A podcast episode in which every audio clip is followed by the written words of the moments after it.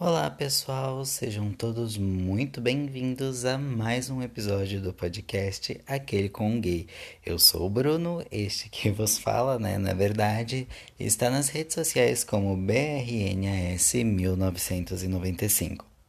Um pouquinho diferente do episódio passado, onde eu estava relembrando memórias da minha infância, como das. É, é minha infância, alguns casos de quando eu era criança e aquela criança viada, sabe? Que sempre tem alguma história engraçada, como uma toalha na cabeça ou algo do tipo. Hoje o assunto ele se trata de uma coisa um pouco mais delicada, que no caso seria a tal chamada culpa religiosa. O que seria essa culpa religiosa para vocês que não entendem por essa expressão ou costumam chamar de outra forma? A culpa religiosa é no meio LGBT quando você tem a sensação de estar fazendo algo errado, porque você foi ensinado a vida inteira que aquilo é errado. Uh, como eu posso exemplificar? Eu cresci num lar muito, muito, muito religioso. Eu já nasci nesse lar religioso. Não vem ao caso agora a religião ao qual eu fazia parte, mas eu fui ensinado a vida inteira que ser homossexual era pecado aos olhos de Deus e que homem que se deitasse com homem iria para o inferno e todas aquelas coisas que a gente já está cansada de ouvir, né? Cansada de ouvir é, de religiosos falando, comentando sobre isso nas nossas fotos ou algo do tipo. E, então eu cresci com isso bem fincado na minha cabeça, né? E durante o meu processo de autoaceitação foi a parte mais dolorida para mim. Por quê? Quando eu me dei conta de que eu realmente sou gay, de que eu realmente sou essa pessoa que eu sou hoje em dia, sabe? Eu comecei a fazer de tudo para poder não ser gay. Eu acho que muita gente se identifica com essa parte, porque como você foi ensinado a vida inteira que você era uma, uma abominação e que não ia viver para sempre num paraíso, no céu, seja lá qual for a religião ao qual você acredita, é, eu, isso acaba causando uma confusão na sua cabeça, porque vai de contra a tudo o que você aprendeu a sua vida, né, na, durante a sua vida. E, e, veio muito aquela sensação: meu Deus, eu não posso ser é, gay, eu não posso ser dessa forma, porque eu vi a vida inteira que era errado. Como é que meus pais vão ficar? Porque além da questão religiosa, né, da própria religião ao qual eu fazia parte, ainda tinha a questão da religiosidade dos meus pais, porque eu não sabia exatamente como eles iam reagir. Eu imaginava que fosse acontecer alguma coisa mais ou menos do tipo como aconteceu comigo, que eu tive que sair de casa devido a essas questões, devido ao ser é, é gay. E então eu comecei um processo muito doloroso de me aproximar cada vez mais da religião para ver se eu conseguia reverter isso, sabe? Para ver se eu conseguia reverter o fato de eu ser gay. E essa foi a pior coisa e acho que uma das coisas que causou mais dano mental para mim, mais dano para minha saúde mental. Por que eu falo isso? Ah, quando, quando se trata de você cada vez mais se chegar à religião, é onde você acaba tendo cargos lá dentro, você acaba ganhando mais confiabilidade, só que também você acaba negando a si mesmo.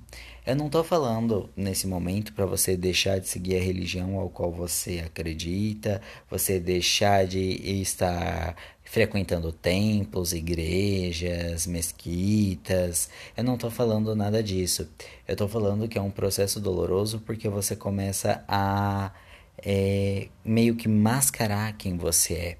E é onde você acaba se machucando porque você não quer viver não necessariamente isso, tá? Eu tô falando pela minha experiência, mas eu não queria viver daquela forma, onde eu não pudesse ser eu mesmo, tivesse que ficar mentindo 100% do tempo para minha família, para os meus até então colegas de religião, né?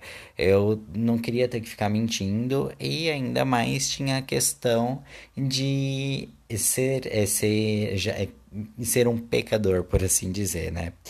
Eu vale ressaltar que enquanto eu estava dentro da religião, eu não fiz nada que fosse tido como errado para os padrões da, da religião. Mas ainda assim, como eu passei tanto tempo da minha vida, eu me assumi com 20 anos, né? Eu, como eu passei tanto tempo da minha vida sem é, é, é, vendo só isso, vendo que o que eu era era errado, que era pecado aos olhos de Deus, que quando eu saí e fui ter não só meu primeiro relacionamento, mas o primeiro menino ao qual eu fiquei, e isso perdurou por bastante tempo. Eu tinha a sensação de que eu estava sendo observado, de que eu estava fazendo algo de errado, eu estava cometendo um pecado, mesmo não devendo mais me esconder. E isso continuou por bastante tempo. Inclusive, por um tempo ainda, eu tinha muito receio de falar para as pessoas que eu era gay, justamente porque eu não sabia se elas tinham a mesma visão da minha família, a mesma visão da religião ao qual eu segui, porque eu fiquei com isso como se fosse um cabresto por muito tempo. Vale lembrar que nem todas as religiões reagem da mesma forma quando um de seus adeptos é, é homossexual, mas é, foi, pelo menos para mim, eu sentia como se eu tivesse ficado por um cabresto por muito tempo e que quando eu tirei esse cabresto, eu ainda tinha a sensação de que ele estava lá. Isso é o que eu quero exemplificar como sendo a culpa religiosa, porque você ainda sente que, que você está fazendo alguma coisa de errado devido à religião ao qual você pertencia, devido ao meio ao qual você seguia. Então, isso continuou me assombrando, sério, por muito, muito, muito tempo. É, tanto que depois da primeira relação sexual que eu tive, né? Esse episódio tá ficando um pouquinho mais explícito, mas é, depois da primeira relação sexual que eu tive, eu tive uma sensação de culpa muito grande, porque eu tinha a sensação de que Deus ia estar tá me julgando e não só Deus, todas as outras pessoas, sabe? E por mais que hoje eu me aceite bastante, naquela época eu vejo para o óleo, eu ainda tinha a cabeça bem crua, porque como eu falei mais cedo nesse podcast, eu acabei tendo que sair de casa devido à minha sexualidade e isso ainda causou mais impactos do que eu já vinha causando em mim devido ao fato de eu querer manter esse cabresto enquanto eu estava dentro da religião. Isso, para vocês terem ideia, foi uma confusão não uma confusão não, né? Mas foi uma, uma questão tão bem enfincada na minha cabeça que, por exemplo, a primeira vez que eu fui ser passivo, que foi com o meu, o meu marido, né? A primeira vez que eu fui ser passivo, eu fiquei com uma sensação de fragilidade muito grande, porque era antinatural com relação ao, ao que a Bíblia diz ser é, o papel do homem, né? Então, ainda assim, mesmo depois de um bom tempo de eu não estar mais dentro da religião, isso ainda me assombrou por bastante tempo. Eu sei que hoje tem muitas religiões que acolhem, que aceitam e que não tentam mudar a pessoa, né, o, o ser, mas ainda assim existem muitas pessoas que estão presas dentro da, de alguma religião, dentro de alguma eu não sei dizer se tem alguma seita dessa forma, né? Preciso pesquisar mais e vou correr mais atrás disso. Mas eu tenho certeza que tem muita gente dentro de religiões assim com, que ficaram assim como eu, sabe? Que até hoje muitas vezes ainda estão com esse cabresto, estando dentro ou fora, independente, ainda estão com esse cabresto e ainda tem a sensação de culpa religiosa. Então, é, eu quis compartilhar, né, na verdade, no episódio de hoje, esse tema, porque é um tema bem profundo com relação ao gay que cresceu dentro de uma religião, a um LGBT que cresceu dentro de uma religião, porque vai contra tudo o que te ensinaram a sua vida inteira. E eu acho que esse é um dos maiores atos de resistência para uma pessoa LGBT. Você ir de encontro e contra tudo o que te ensinaram, todos os princípios que te passaram desde criança, para você poder ser fiel a você mesmo. Eu acho que o que vale você se agarrar é você ser fiel à pessoa que você é. Se você é um, um LGBTQIA totopão que gosta de estar dentro da igreja, que gosta de estar é, frequentando templos e etc., você seja fiel a essa pessoa.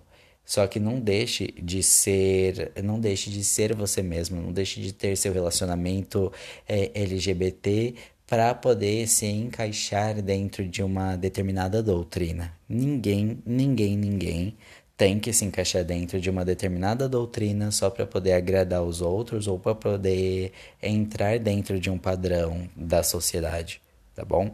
Então foi isso. Não é um. Eu não sou a pessoa mais culta, eu não sou a melhor pessoa do mundo falando isso negativo, eu tô bem longe. Inclusive, estou em construção e desconstrução diariamente para poder aprender cada vez mais. Mas compartilhando as minhas experiências, eu vi que não vale a pena você não ser fiel a você mesmo, não ser fiel à pessoa que você quer. Se você, é, é, que você, se você gosta, por exemplo, de comer giló, seja fiel, coma giló, seja feliz comendo giló. Eu particularmente odeio, mas se você gosta de comer giló, coma giló. Se você gosta de frequentar balada, frequente balada. Se você gosta de homem, se você gosta de mulher, é, menines e por aí afim, sabe? LGBTQIA+, todas as siglas siglas possíveis. Se você é essa pessoa, se você gosta de ser essa pessoa, seja fiel a você mesmo.